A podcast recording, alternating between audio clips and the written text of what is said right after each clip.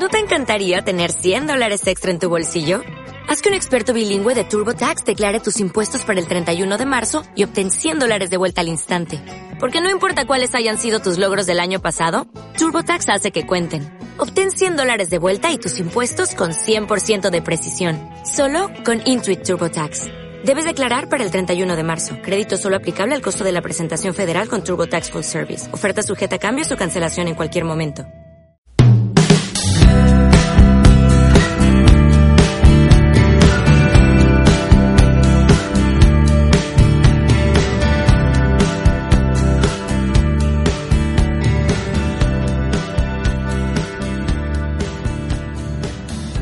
Saludable, un programa de Radius.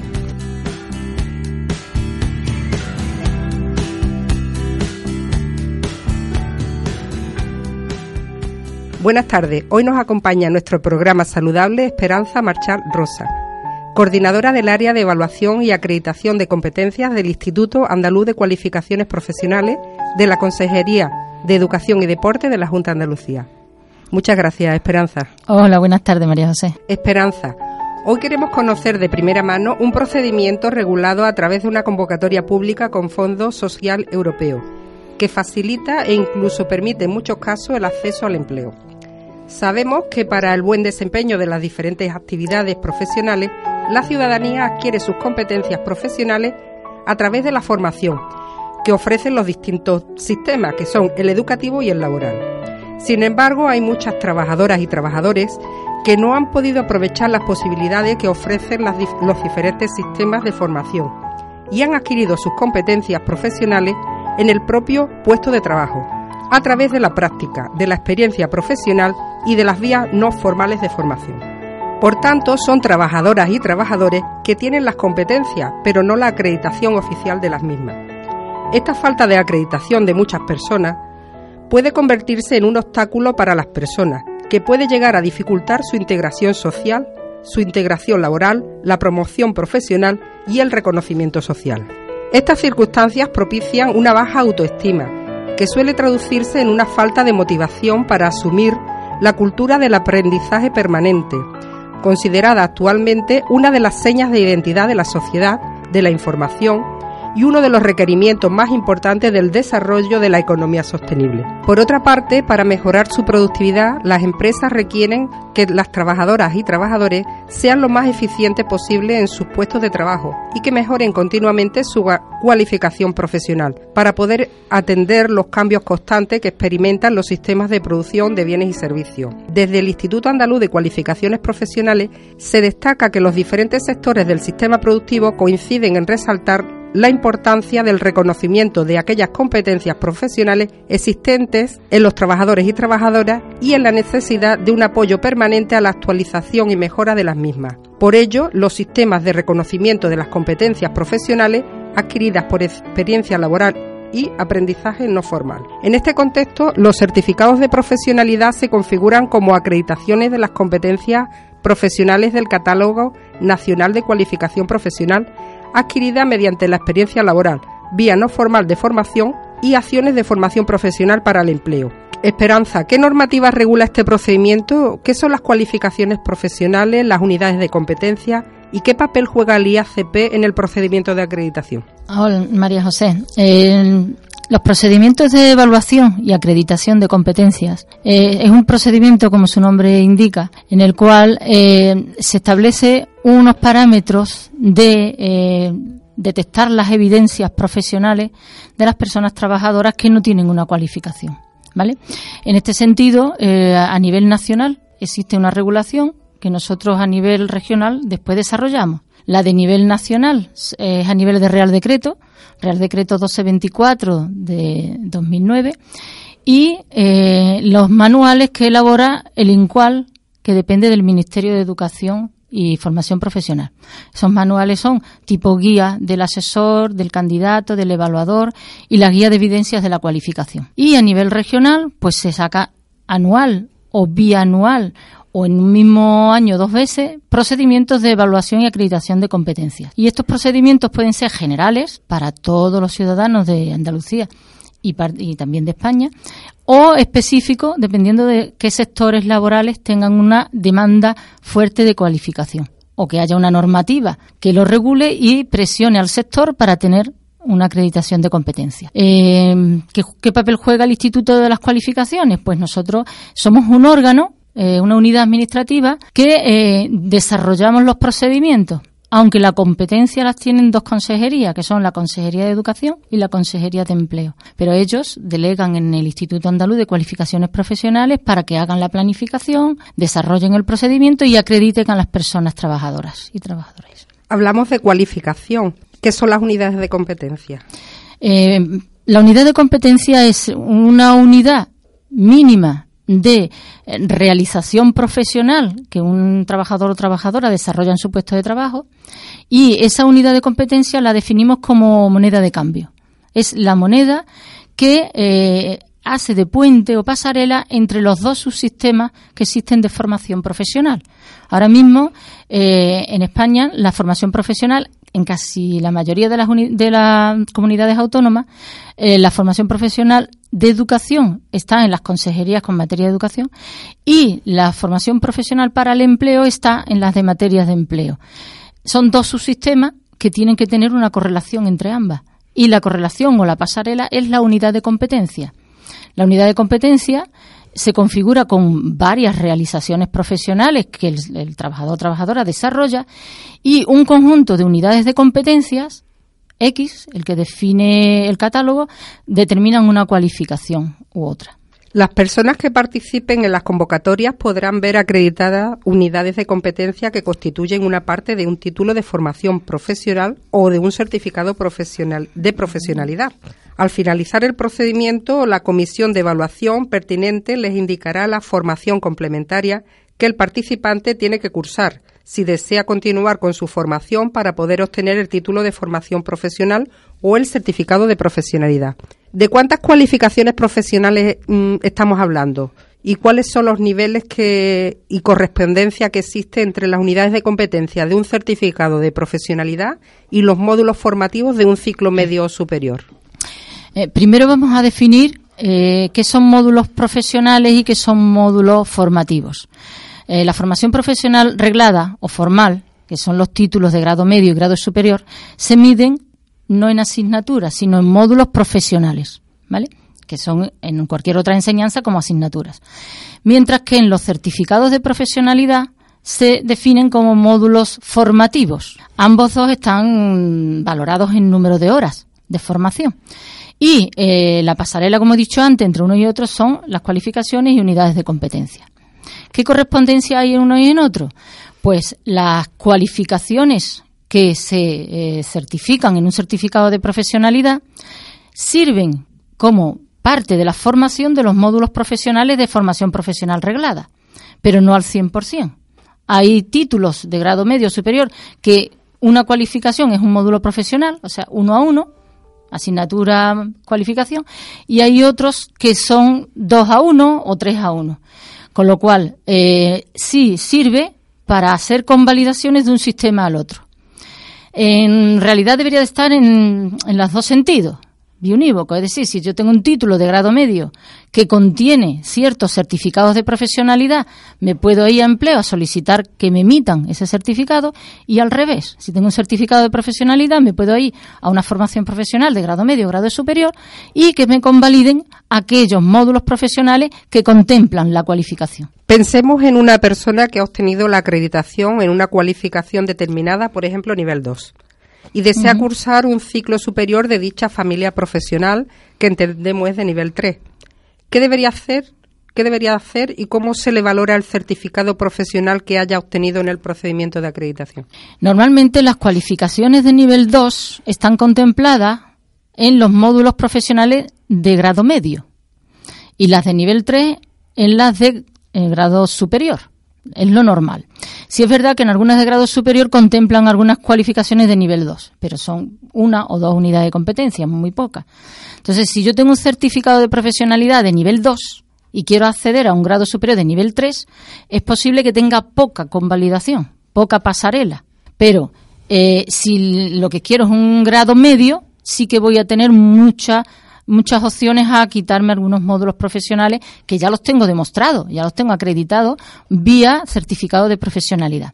Pero de nivel 2 a nivel 3 mm, es posible que consiga a lo mejor un módulo profesional. Más eh, es, difícil, porque son dos niveles muy distintos. Ten en cuenta que el nivel 2 es un nivel de ejecución, mientras que el nivel 3 es de planificación, coordinación, eh, mm, eh, más bien desarrollo a nivel organizativo mientras que el nivel 2 es ejecutivo.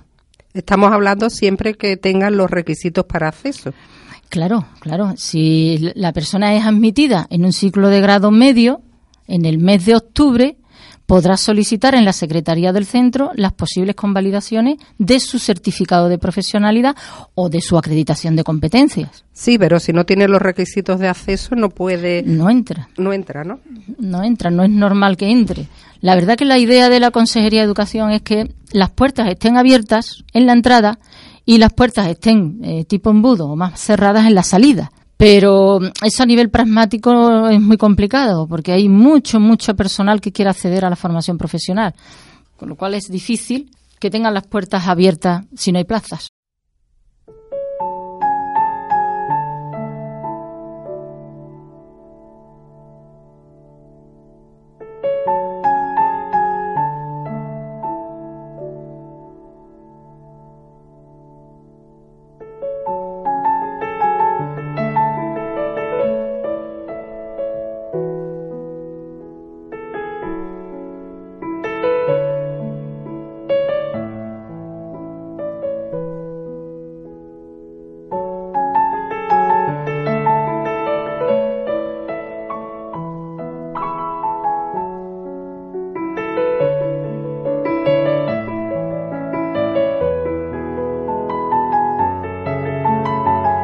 Entendemos que se trata de un procedimiento único a nivel nacional, gestionado por cada comunidad autónoma. ¿Existen estudios sobre el número de personas acreditadas por cada cualificación profesional a nivel de Andalucía? ¿Cuál es el criterio para formular cada convocatoria y el número de plazas ofertadas en cada cualificación?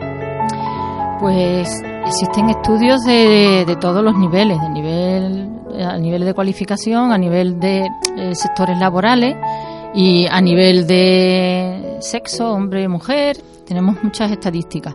Pero en resumen, te digo que hemos acreditado unas 60.000 personas hasta 2019. No meto las convocatorias que vamos a sacar ahora, pero hasta 2019 lo que tenemos ya acreditado, personas con su acreditación en la mano, 60.000 personas, desde el año 2009 hasta, hasta ahora.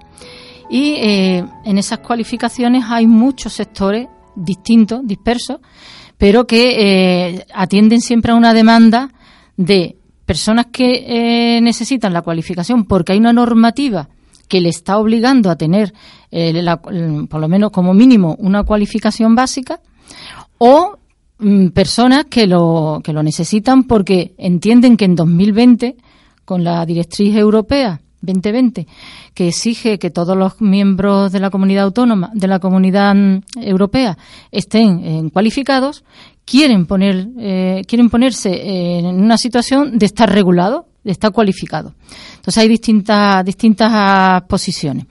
Los eh, sectores mayormente que han participado en las cualificaciones son de administración, como tú bien has dicho, de almacenaje, agrario, sectores de energía y agua, edificación y obra civil, de fabricación mecánica, imagen y sonido, informática, eh, industrias alimentarias, mm, las de organismos nocivos y plagas, de transporte, de vigilancia, de mm, los bomberos urbanos y forestales. En fin, hay muchos, muchos sectores que están implicados en nuestras acreditaciones pero casi un 60% de, esas, de esos 60.000 acreditados son de sectores de atención a la dependencia y a, la discapacidad. Son, sectores que se han regulado muchísimo y fundamentalmente de sanidad. Todo lo que es ambulancia, eh, personas que trabajan con tatuajes y piercing, todo lo que afecta a personas o, a, animales eh, están, están muy necesitados de cualificación. Porque hay una normativa que les presiona en, su sector laboral. Entonces, ese sería el criterio para ir formulando cada convocatoria, ¿no? Bueno, los criterios son varios. Nosotros, en realidad, el Instituto Andaluz de Cualificaciones hace una propuesta al Consejo Andaluz de Formación Profesional, que es que realmente el que aprueba qué cualificaciones, qué presupuesto y qué es lo que se va a ofertar. Pero en ese consejo no solamente está el Instituto Andaluz de Cualificaciones, están los agentes sociales y económicos, son los sindicatos, la Confederación Andaluza de Empresarios, está también el SAE, Servicio Andaluz de Empleo, está la Dirección General de Formación Profesional para el Empleo, está la nuestra, la de Educación, la Dirección General de Educación, de Formación Profesional para la Educación. Hay muchos sectores representados y cada uno lleva su demanda. Se llega a un consenso, hay unas, hay unas comisiones de trabajo que evidentemente lo trabajamos mucho antes de ir al Consejo y luego el Consejo lo aprueba. ¿Vale? ¿Qué criterio se sigue? Nosotros desde el Instituto, nuestro criterio es, en primer lugar, que la cualificación tenga un certificado de profesionalidad, porque, eh, eso no lo he dicho antes, las cualificaciones profesionales todas no tienen en, el Ministerio de Empleo, en, la, en el Servicio Estatal de Empleo, un certificado que lo respalde. O el catálogo son 630 cualificaciones, pues no hay 630 certificados de profesionalidad. Entonces intentamos sacar cualificaciones que lo tengan. Luego, sectores laborales que tengan una presión normativa que, evidencie que, si no tienen la cualificación eh, puedan seguir trabajando. Y luego sectores muy demandados que, bueno, que son muy representativos a nivel andaluz. Póngase, por ejemplo, lo que he dicho antes de tatuaje, que es verdad que a lo mejor la, la presión normativa no les llega hasta 2020-2021, pero necesitan estar cualificados ya. Entonces, esos son los, lo que tenemos en cuenta. Que sobran plazas, pues vamos cubriendo pues administración, vamos cubriendo eh, imagen y sonido, etcétera. Se trata de un procedimiento que facilita la empleabilidad, sobre todo si tenemos en cuenta que se trata de colectivos que no tienen formación académica y sí una gran experiencia laboral en su profesión, pero que necesitan acreditar. ¿Cuáles son los requisitos para participar en la convocatoria? Vale, los requisitos eh, los regula el Real Decreto 1224 de 2009, de 17 de julio, y fundamentalmente son dos. Para nivel 1, el, requisito es tener más de 18 años y eh, tener dos años de experiencia laboral, como mínimo mil horas trabajadas en esos dos años, y eh, 200 horas de formación no formal. Puedes tener un requisito o el otro. ¿Vale? Una vez que tienes el requisito de los dos años o de las 200 horas en el nivel 1, pues ya se te pueden acumular como méritos todo lo demás. Y eh, para el nivel 2 y el nivel 3 necesitas tener 20 años, superar los 20 años, y eh, reunir tres años de experiencia laboral con un mínimo de 2.000 horas trabajadas en esos tres años o 300 horas de formación no formal. La no formal no es no incluye eh, una asignatura aprobada de bachillerato ni un módulo profesional de FP. La no formal es aquella que se emite por entidades que no están en el sistema educativo reglado bien entidades de formación, bien consejería, bien diputaciones, formación que están fuera de la formación formal. Si partimos que el criterio de selección se basa en el número de años con experiencia laboral, podemos pensar, a menos esa es mi experiencia como asesora, que en la práctica vemos cómo son admitidas eh, como personas candidatas mm, personas cuya edad supera los 45 años y en raras ocasiones personas más jóvenes. En muchos casos se trata de personas desempleadas, por lo que podemos imaginar que en los servicios de empleo se difunde este procedimiento para mejorar las posibilidades de empleabilidad. ¿Existe alguna regulación concreta de si es imprescindible? ¿Cómo se valora este mérito en las convocatorias públicas y privadas para el empleo? Eh, bueno, lo primero que en lo que hace relación, si el Servicio Andaluz de Empleo da eh, visibilidad a los procedimientos de acreditación de competencia, decirte que sí, que ellos lo, lo difunden bastante y atienden al ciudadano allí. Y también está la Andalucía Orienta. Andalucía Orienta también presta un servicio de información grandísima. Y, por la parte de educación tenemos un servicio que se llama Cauce, que es un teléfono y un correo electrónico donde las personas pueden acudir para recibir información. Y aparte hemos puesto unos puntos de información en las delegaciones territoriales de educación. Porque hasta ahora siempre se ha podido acudir a la delegación de educación, pero no había nadie específico que atendiese a esa persona y le diera toda la orientación. Entonces, personas como tú, asesoras del procedimiento, hemos puesto una en cada provincia, con lo cual intentamos llegar a la ciudadanía, no solo al escolar, sino al, en general, al trabajador en general, ¿vale? Entonces, partiendo de eso, ¿es imprescindible que la persona esté cualificada? Sí. ¿En qué tiempo? En el mínimo plazo posible. La Directriz Europea dice que en 2020 todo trabajador tiene que tener algún tipo de cualificación, que sea básica. ¿Qué es una cualificación básica? Pues una de nivel 1, por ejemplo, algo, ¿vale? Eh, ¿Se valora el mérito en las convocatorias? Pues sí, se valora todo, todo. Incluso si la persona ha hecho un voluntariado, nosotros lo valoramos. Hombre, es verdad que no lo valoramos como una experiencia laboral típica, con una vida laboral y un contrato, porque tú estás haciendo un voluntariado, pero sí se le da su valor y su puntuación. ¿En las administraciones públicas se valora lo que nosotros acreditamos? Sí. Hay muchos organismos que ya están pidiendo un título de grado medio o un grado superior o una acreditación que nosotros hayamos emitido o un certificado de profesionalidad. De hecho, la ley del deporte habla de las dos cosas. Dice, eh, una acreditación de competencias profesionales donde se demuestre que tiene la unidad de competencia A, B, C y D, o bien un certificado de profesionalidad que lo contenga. Con lo cual, mm, yo creo que sí, que está bastante valorado en todos los sectores. Y respecto a la media de edad de 45 años, ¿tienes algo que comentarme al respecto? ¿Es verdad o es una mm. apreciación? Bueno, es verdad que muy jóvenes no se presentan, eso sí es verdad, porque hombre, tienen una vida por delante, igual están haciendo un curso de formación, o están en una FP, o están, eh, no sé, tienen una vida por delante que no se plantean que se van a quedar en la calle. Y si se quedan tampoco es, un, es muy grave porque siempre tienen opciones.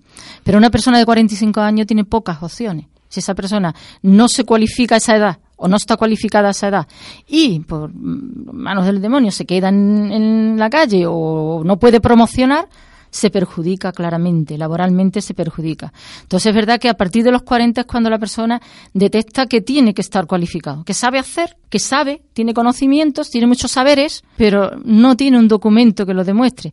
Y es a partir de esa edad cuando se despierta. Los hemos tenido hasta con 70 años, ¿eh? pero es verdad que en los dos extremos hay poca gente. La mayoría son eso, desde 40 a 50, que cuando realmente peligra que si tu puesto de trabajo va a desaparecer, encontrar uno nuevo y menos si no está cualificado. En el año 2009 se publicó la primera convocatoria. ¿Cuántas convocatorias se han realizado? Más allá de razones presupuestarias, ¿cuáles son los criterios para decidir la cualificación y el número de plazas ofertadas a cada convocatoria? ¿En qué consiste el procedimiento de acreditación desde el inicio de la fase con la fase de información, pasando por la fase de asesoramiento, hasta concluir con la evaluación y posterior inscripción de la acreditación? Son muchas preguntas en una. Son muchas, es todo el procedimiento. es rápido.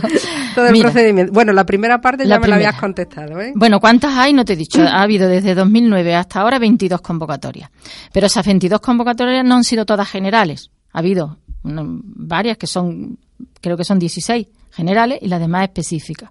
¿Qué es una convocatoria específica? Pues una convocatoria que un sector laboral o un colectivo precisa de que se le acrediten a ellos. Entonces financian una parte, con lo cual sí puede restringir las personas a las que van eh, dirigida la convocatoria. Pues pongamos, por ejemplo, los bomberos forestales de la malla, que son uno que estamos ahora mismo desarrollando. Eh, si nosotros lo hacemos general, podrían entrar trabajadores forestales, bomberos forestales de toda España, con lo cual, por criterios de puntuación de más años de experiencia y más años de formación, podrían quedar nuestra, nuestro personal fuera. Entonces se hace uno específico para ese sector, para esa entidad, y eh, como ellos financian casi el 50%, pues serían cualificados solamente los que estén trabajando en la Agencia de Medio Ambiente y Agua, la malla que le decimos. Eh, ¿Cuál es la general? Pues ya la general es para todo el mundo. Eh, ¿Cuáles son los criterios para definir la cualificación y el número de plazas? Ya hemos dicho antes la general. Por regla general intentamos, si vamos a sacar dos convocatorias, como hemos hecho en el año 19 y como vamos a cerrar en el 20, intentamos sacar una convocatoria de perfil social, de dependencia, discapacidad, eh, atención a jóvenes, a actividades de dinamización y tiempo libre, tipo perfil bibliotecarios y tal, tipo eh, social.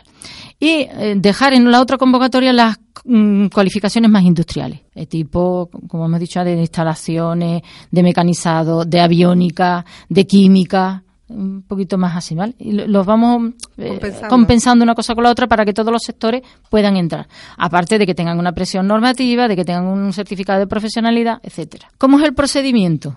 El procedimiento de acreditación de competencia se inicia con una convocatoria que emite Consejería de Educación y Consejería de Empleo, eh, Formación y Trabajo Autónomo, que son las dos consejerías competentes en los procedimientos de acreditación de competencia Se hace la convocatoria, se abre un plazo de 20 días hábiles para que las personas presenten eh, la solicitud junto con toda la documentación demostrativa de su bagaje laboral, formativo y de voluntariado. Y eh, ese proceso lleva a sacar unos listados, primero provisionales y luego definitivos, donde se seleccionan a las personas. ¿Cómo las seleccionamos? Pues por orden de puntuación en relación a número de años trabajados, número de horas de voluntariado y número de horas de formación. En ese orden de prelación, pues entran, si hemos sacado 200 plazas de la cualificación de administración, por ejemplo, por los dos, 200 primeros que tienen mayor puntuación. Los demás quedan en lista de espera o excluidos si no tienen requisitos. Bien, esa es una fase, que es la fase de inscripción. Una vez superada la fase de inscripción, pasamos a la fase de asesoramiento donde personas como tú, que eres asesora habilitada desde la Administración Pública para asesorar a estas personas, eh, montan un dossier competencial de, de, las personas candidatas a ser acreditadas. ¿Qué es el dossier competencial? Pues toda la documentación que demuestra su mochila laboral y formativa y con todo ese estudio más un cuestionario de autoevaluación que el propio candidato tiene que autovalorarse, el asesor o asesora emite un informe. Un informe donde explica a la siguiente fase, o sea, la comisión de evaluación, explica en qué situación está la persona candidata, que generalmente, por regla general, suele salir un informe positivo, salvo en casos excepcionales. ¿Dónde están los casos excepcionales? Normalmente en unidades de competencias difíciles de demostrar. Por ejemplo, que un, que un administrativo pues trabaje el tema de recursos humanos a lo mejor eso queda un poquito más al aire, ¿no? O que lleve el plan contable con las nueve cuentas del plan contable, complicado, ¿no? Pero en el conjunto del desarrollo del trabajo de la persona se le hace su informe, ¿vale? Bueno, pues una vez que se ha superado esta fase de asesoramiento con tu informe positivo y si es negativo, como no es vinculante, puede la persona pasar a la siguiente fase, que es la de evaluación que es la propia del procedimiento. El asesoramiento es como una orientación o una persona tutora que está acompañando a esa persona durante todo el proceso, pero realmente en el proceso es la evaluación. Y la evaluación lo hace una comisión de evaluación o sea, como un tribunal. Y eh, dentro de esa comisión de evaluación, como mínimo tiene que haber cinco evaluadores que eh, asumen la evaluación de esa persona. La persona, bien por su expediente, bien por el informe positivo del asesor o asesora, o bien por las entrevistas, distintas entrevistas que se le hacen, puede determinar que esa persona es competente. O bien, si tiene algún tipo de evidencia que no la tenga muy clara, hacerle una prueba, una prueba de contraste, contrastar que esa persona sabe hacer, sabe estar y sabe son los tres pilares del procedimiento de acreditación. Entonces, un evaluador siempre tiene que tener en su cabeza de que esa persona tiene que saber hacer. Los saberes mm, que, van eh, complementarios al saber hacer son los que pueden determinar que le haga una prueba más profunda o menos profunda, con más sentido o menos sentido. Pero todo tiene que llevar a evidenciar que la persona sabe hacer, con la práctica, con una simulación, con una observación en su puesto de trabajo, con distintas opciones o instrumentos que existen. Una vez que esa persona ha sido evaluada y la evaluación es positiva, pues se, pasa a la fase de acreditación. Se registra en el, en el Servicio Estatal de Empleo las unidades de competencia que ha superado, la cualificación completa, si es que está completa, y si no, la parcialmente acumulable, que significa que la va a tener para toda su vida. Si solamente ha acreditado una parte, pues la otra parte tranquilamente el año siguiente o al otro lo puede acreditar. Mm, en este caso, ¿tendría que volver a pasar todo el proceso de la convocatoria? O hace el proceso en la unidad de competencia que le falta nada más, que entraría por vía preferente, ah, como los repetidores, podríamos decir, ¿no? En, caso de los estudios, ¿no? Eh, entraría por la vía preferente para poder completar, porque el objetivo de esto, lo dice el Real Decreto C24, es completar que esta persona pueda tener un certificado de profesionalidad, pueda tener un título de grado medio o superior. Entonces siempre tenemos que facilitar a la persona que le ha quedado algo pendiente de superar o de demostrar. Y eh, una vez que ya tiene demostrada el 100% de las unidades de competencia de esa cualificación, pues se dirige a empleo y solicita el certificado de profesionalidad, que es como un título. Podríamos decir, no lo es porque los títulos realmente son los formales, los de formación formal, grado medio, grado superior. Pero es un certificado de profesionalidad que firma el consejero en nombre del rey. O podríamos decir que el rey delega en que lo firme el consejero de empleo. Con lo cual tiene mucho, mucha validez en el mundo laboral y bastante válida en el mundo formativo, porque convalida asignaturas o módulos profesionales. Conocemos casos de convocatorias específicas para determinados colectivos, como fue el caso de los monitores escolares, ah. con gran repercusión mediática a través de los medios de comunicación en la medida que las subcontratas no querían contratar a personal que no estuviera en posesión de titulación o certificado de profesionalidad. Podemos pensar que aquella situación fue fruto del desconcierto que provocó la implementación de la normativa en aquella fecha y que dichas empresas no quisieron actuar fuera de marco legal. ¿Podrías darnos tu versión al respecto? Eh, sí, fue una situación especial. Aparte de que, hombre, perjudicábamos a un sector laboral que ha sido subcontratado por la consejería, porque es un servicio externalizado de los monitores escolares que están prestan en la oficina un apoyo en la oficina. Y claro, eh, las empresas les exigían que tuvieran, que tuvieran algún tipo de titulación, pero le pedían la titulación de grado superior de administración y finanzas, con lo cual era complicado. Primero que las admitieran, porque sabes que hay lista de espera. Y segundo, que mínimo dos años para poder sacar la titulación. Entonces, desde el Instituto de las Cualificaciones vimos que había una, tercera vía, que podía ser la de tener una acreditación y sacar un certificado de profesionalidad. Dificultad que nosotros no teníamos presupuesto. Entonces se hizo uno específico donde colaboraron otras administraciones para poder subvencionar eh, este procedimiento y le dimos una salida a 900 mujeres fundamentalmente mujeres, muchas mujeres, hombre, había también hombres, pero un porcentaje bastante menor, que eh, tenían su vida pues prácticamente en el aire porque las empresas dejaban de contratarlas. cuando llegara septiembre, esas personas se veían en la calle.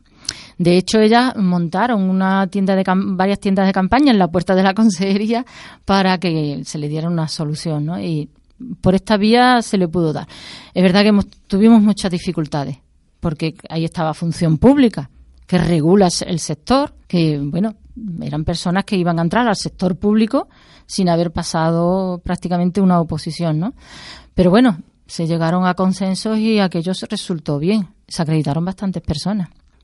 La misma situación la vamos a tener pronto con otros monitores escolares, los de alumnado con necesidades educativas especiales. Está, el servicio está externalizado, pero la Consejería de Educación quiere recuperar ese servicio y va a hacer una oferta pública para que todas estas personas, mujeres y hombres, porque ahí hay de todo, eh, estas personas puedan incorporarse al sector público y puedan ejercerlo, no desde una empresa que subcontrata el servicio, que les está haciendo, les exige muchísimos condicionantes y, que tienen problemas a la hora de, que, juntar los tres años, ¿no? Porque llegan épocas de verano que a lo mejor no las contratan, cosas extrañas, ¿no? Entonces la consejería quiere retomar eso, ponerlo en serio en la mesa y ahí se está trabajando para que se puedan acreditar estas, estas personas. En el caso de colectivos específicos, como estamos hablando, ¿Cuál sería el procedimiento a seguir? ¿Cuántas convocatorias se han celebrado de este tipo desde la creación del IACP? ¿Y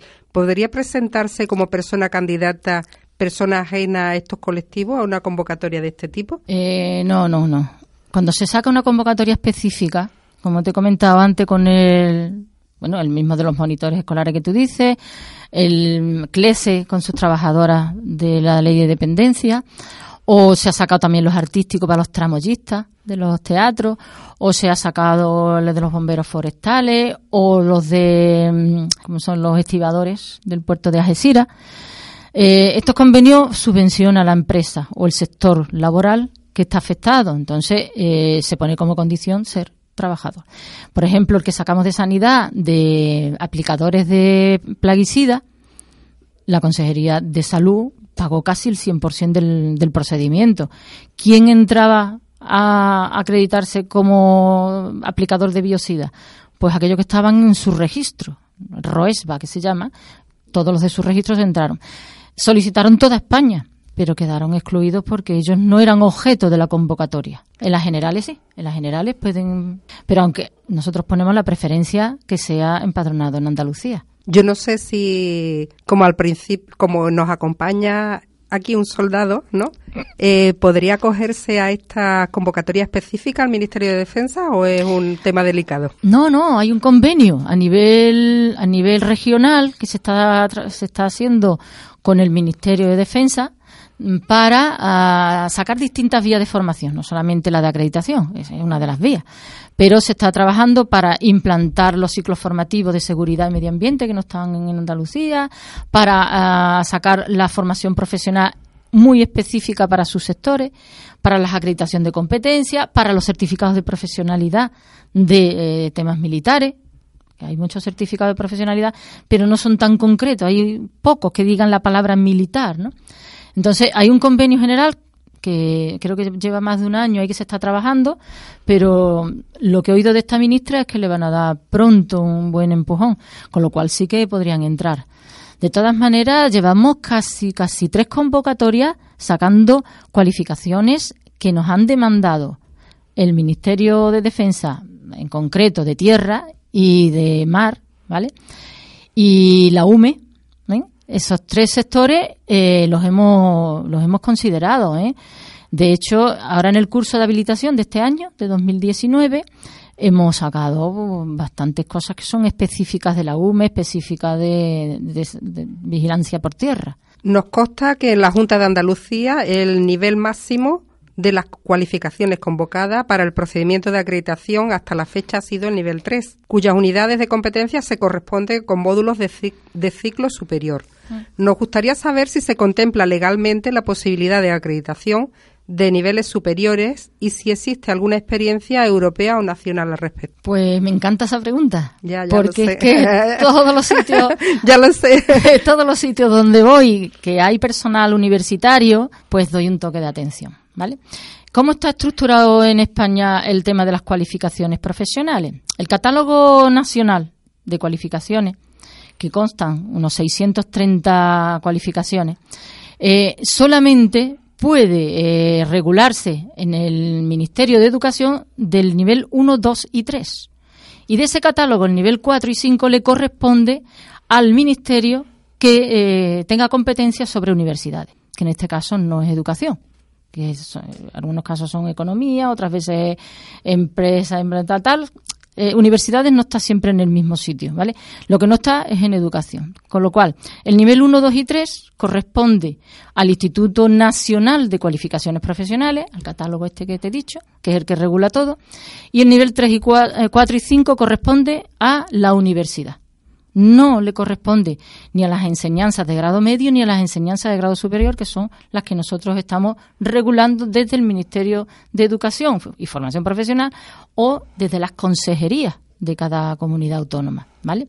Entonces, eh, mm, nuestra directora general, en el mes de julio por ahí aproximadamente, fue a un, a un Consejo Nacional de Formación Profesional, donde estaban todos los subsistemas el de empleo, el de educación y estaban las universidades.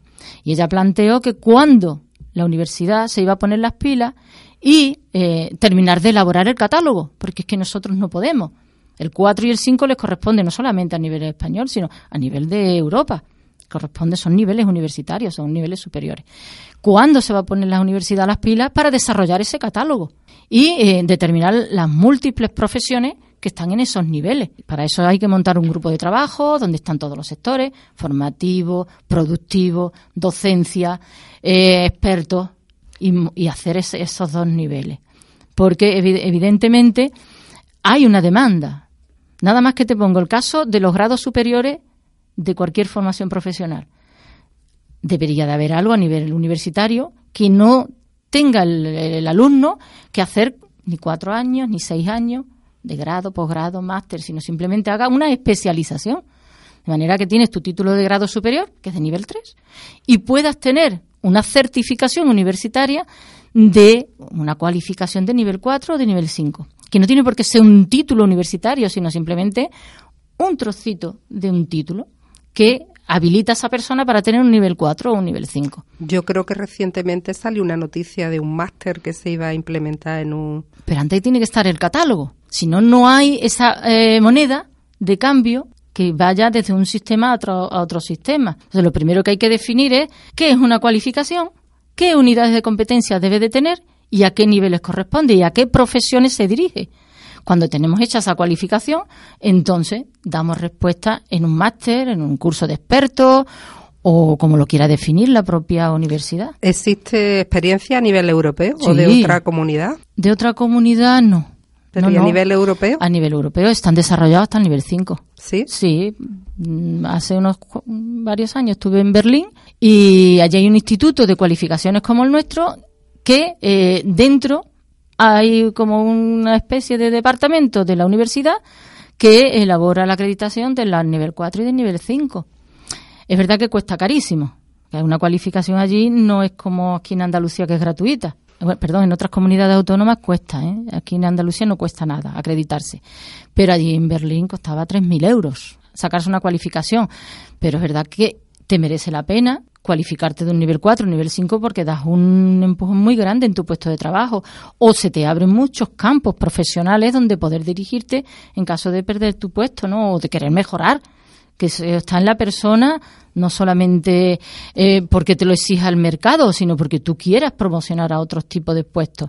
Y si te quedas en el nivel 3, mm, ahí te quedas. Actualmente existe una gran demanda de formación no reglada a través de las entidades colaboradoras para impartir certificados de profesionalidad, que como hemos podido comprobar son necesarios para la promoción y en numerosas ocasiones incluso para el acceso al empleo.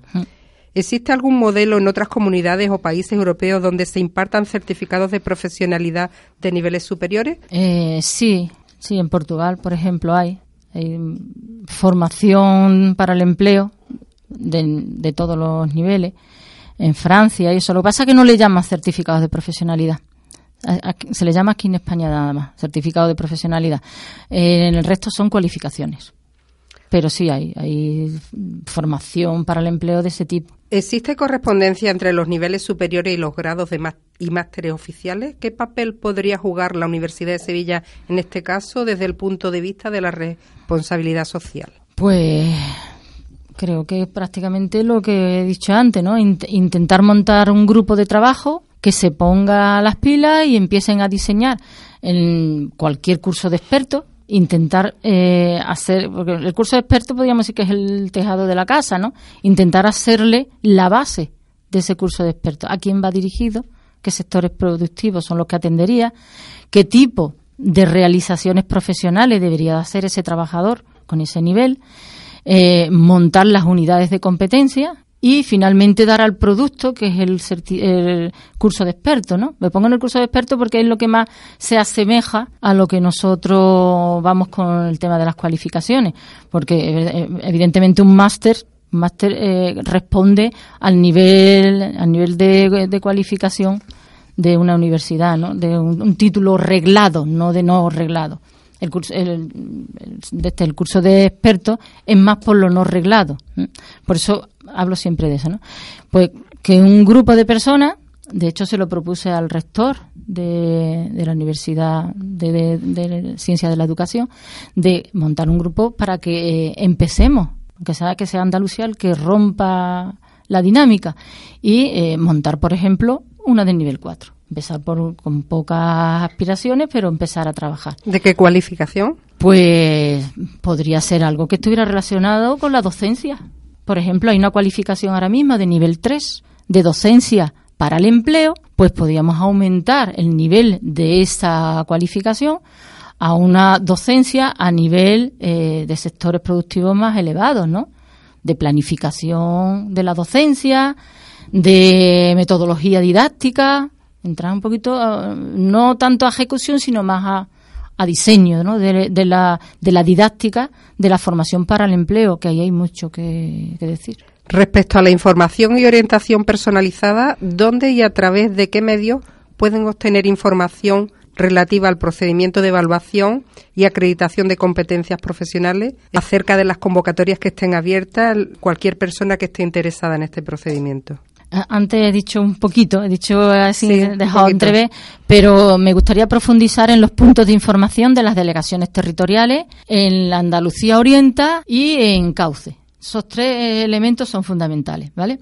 En los puntos de información este año queremos implementar en las ocho delegaciones territoriales y una en el campo de Gibraltar. ¿Por qué? Porque hemos visto que eh, hemos sacado convocatorias que afectan a sectores productivos que en aquella zona eh, están muy demandadas, pero las personas no saben qué es, es esto. Eh, evaluación y acreditación, ¿qué, es eso de acreditar? No lo, no lo conocen. Entonces, eh, las personas que vamos a poner en esos puntos de información van a tener un horario amplio, desde las 9 hasta las, casi las 3 de la tarde, para atender a todas las personas que quieran saber no solamente el procedimiento, sino simplemente tengo esto, ¿Qué hago con esto? He hecho una formación con la entidad formativa X, ¿con esto qué puedo hacer? O estoy trabajando en este puesto de trabajo y eh, me piden que tenga un nivel de nivel 2, nivel 3 o un nivel de básico de cualificación. ¿Qué puedo hacer? Entonces se le informarán de los procedimientos de evaluación y acreditación de competencias, se le informará de las pasarelas que pueda haber para que puedan matricularse en un ciclo formativo, se le informará de qué tipos de ciclos hay, porque no solamente es presencial, hay oferta modular. Es decir, que en vez de hacer el ciclo formativo completo, pues si yo soy una persona soldadora, que lo que necesito es tener algo que me cualifique como soldador, pues me hago el módulo profesional de soldadura dentro de fabricación mecánica o de instalación y mantenimiento, donde esté incluido. Y con, con eso nada más ya puedo seguir en el mundo laboral o bien hacerlo online, que hay formación a distancia, que cada vez hay más cantidad, o hacer las pruebas estas que hay libres. Yo me saqué el de educación infantil por las pruebas libres. Es verdad que tienes que estudiar en tu casa, pero bueno, ahí está esa oportunidad, ¿no?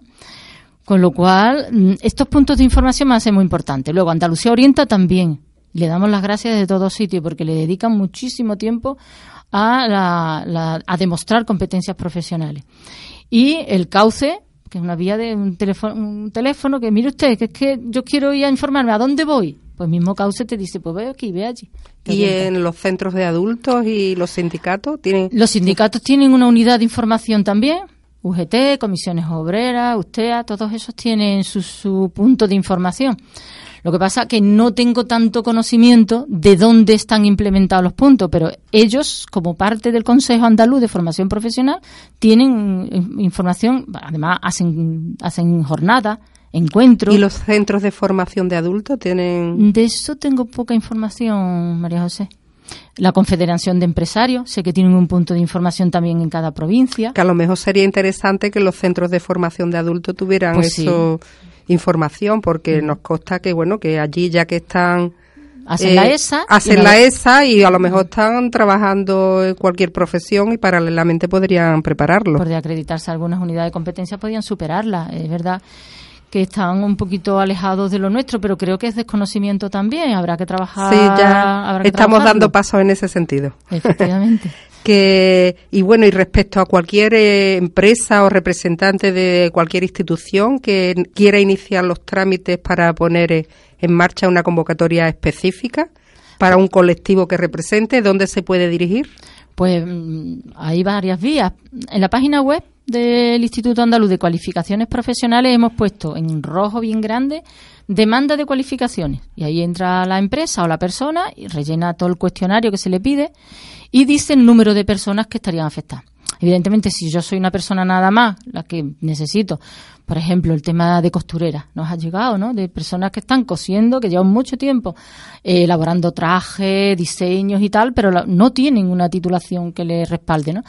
Pues la, si es una persona nada más, pues pondrá una persona, pero si es una asociación, que representa al sector, si es un sindicato, una empresa, pues pone, tenemos 20 trabajadores que tienen esta necesidad, con lo cual luego cuando recabamos toda la demanda, a los números grandes son los primeros que nos dirigimos, ¿vale? Luego ya después, como hemos dicho, ¿no? Que, si tienen la normativa, si tienen el certificado, pero los grandes números son los primeros que ponemos en la mesa. Y los grandes números, por ejemplo, el tema militar, pues salta rápidamente, ¿no? ¿Cuántos hay, cuántos soldados van a salir con 45 años que salen del sistema del empleado como soldado y ahora qué hacen? Es verdad que tienen formación y la han hecho dentro, pero esa formación en el mundo laboral como que no cuaja, no, no llega a ningún sitio. Pues pero nosotros sí, nosotros como procedimiento de acreditación sí que nos cuaja y le podemos dar una vía de salida. Con lo cual hay ese punto. Luego, eh, pueden hacer un escrito. De hecho, casi todos los convenios que se han hecho emanan de un escrito donde se argumenta y se explica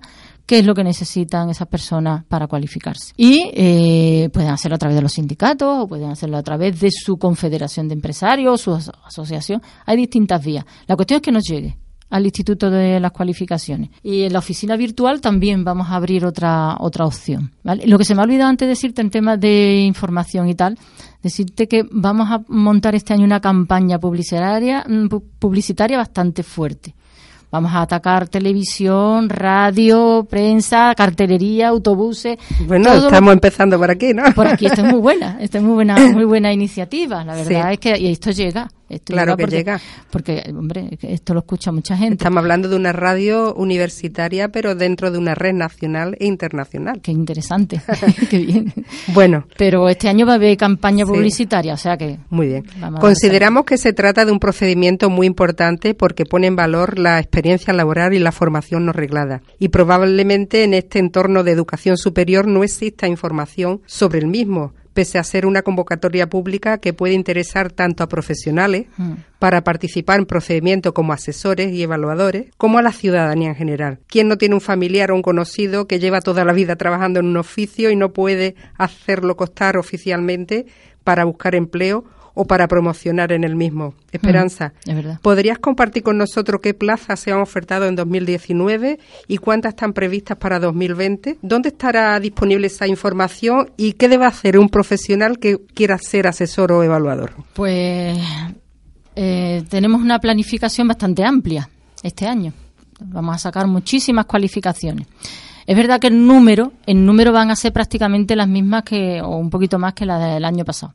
Año pasado me refiero a 19. Hablo ya 19 como si fuera año pasado, pero no es. En 2019 hemos sacado 9.000 plazas. 1.000 que era de los bomberos forestales, que ha sido específica, y 8.000 en oferta pública, dividida en dos convocatorias. Y el año 20, 2020, vamos a sacar también aproximadamente unas 9.000. Eh, en febrero vamos a sacar eh, 2.100 plazas de personas de la ley de dependencia, tipo eh, atención a domicilio, instituciones, personas con discapacidad, personas sordas, docencia para el empleo, como antes hemos dicho, y dinamización de actividades de tiempo libre, sociales. ¿vale? Esas las va a financiar el Ministerio de Educación. Hay Fondo Socio Europeo, pero a través del Ministerio de Educación. Y luego, aproximadamente en septiembre, vamos a sacar otra convocatoria que va a financiar el Fondo Socio Europeo, pero a través de la Junta de Andalucía, no por el Ministerio. Y ahí vamos a sacar, pues, aproximadamente unas 6.000, 6.000 plazas, entre 6 y 7.000 plazas. Estamos hablando de 15.000, ¿no? En, total. En total, ¿vale? Pero vamos a, ya te digo, en septiembre serán unas 7.000, 6.000 o 7.000. ¿Qué sectores vamos a atacar? Pues hay mucho, mucho que son eh, demanda, como te he dicho antes, de la UME, de la, del Ministerio de Defensa de Tierra, y hay muchas que son industriales, fundamentalmente aeronáutica, química, eh, instalaciones, instalaciones en general, de frío, de calor, eléctrica, todo lo que sea instalación, de mantenimiento, que también hay mucho mantenedor. Y vamos a sacar unas novedades, que son la de textil, por ejemplo, vamos a atender a las personas de textil, Vamos a sacar también de iluminación, de iluminación de los teatros y tal. Eh, vamos a, a, ver mm, si podemos sacar eh, de más bien de maquillaje, maquillaje integral lo sacamos el año pasado, pero se ve que hay mucha más demanda y va a haber una serie de novedades que, que la gente le va a gustar, ya verás. El problema está en que participen, que les llegue, que por eso vamos a hacer la campaña. Hay poca información quizá al respecto. Limpiadoras, también, ¿no? Que no hemos sacado nunca. ¿Cuántas personas son limpiadoras que no tienen ninguna titulación? Pues el problema va a ser demostrar que su contrato laboral dice lo que hacen. Eso es lo complicado, ¿vale? Que en algunos sectores eh, las personas hacen una labor que su contrato no lo ratifica. Pero bueno, ya lo solventaremos como sea. Pues sí. Muchas gracias, Esperanza, por habernos acercado a este procedimiento tan importante y necesario para el desarrollo profesional de tantas personas que por circunstancias personales y en ocasiones familiares no pudieron acceder en su momento a una formación académica y que ahora fundamentalmente en edad madura en muchos casos ven limitadas sus posibilidades de desarrollo profesional y personal. Muchas gracias. Gracias a ti por la oportunidad, que es preciosa para poder difundir estos procedimientos que yo me siento muy orgullosa de poder representar en Andalucía y yo de participar en ello. Hombre, Muchas gracias.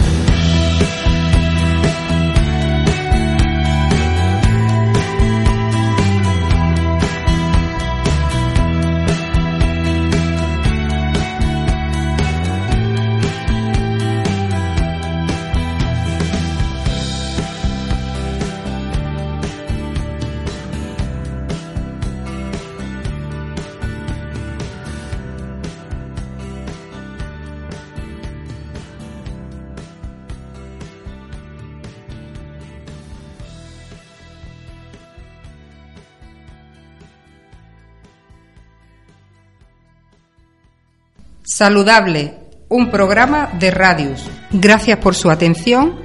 Esperamos haya sido de su interés y le ha acompañado durante este programa María José Álvarez Oribe, miembro del Grupo de Investigación Educación de Personas Adultas y Desarrollo de la Universidad de Sevilla. Gracias. Como nuevo cliente de Western Union, puedes disfrutar de una tarifa de envío de 0 dólares en tu primera transferencia internacional de dinero en línea. Envía dinero a los tuyos en casa de manera rápida, fácil y conveniente. Visita westernunion.com o descarga nuestra app hoy mismo y tu primera tarifa de envío corre por nuestra cuenta. Aplican ganancias por cambio de moneda. No disponible para tarjetas de crédito y envíos a Cuba. Servicios proporcionados por Western Union Financial Services Inc. NMLS 906983 o Western Union International Services LLS NMLS 9069 85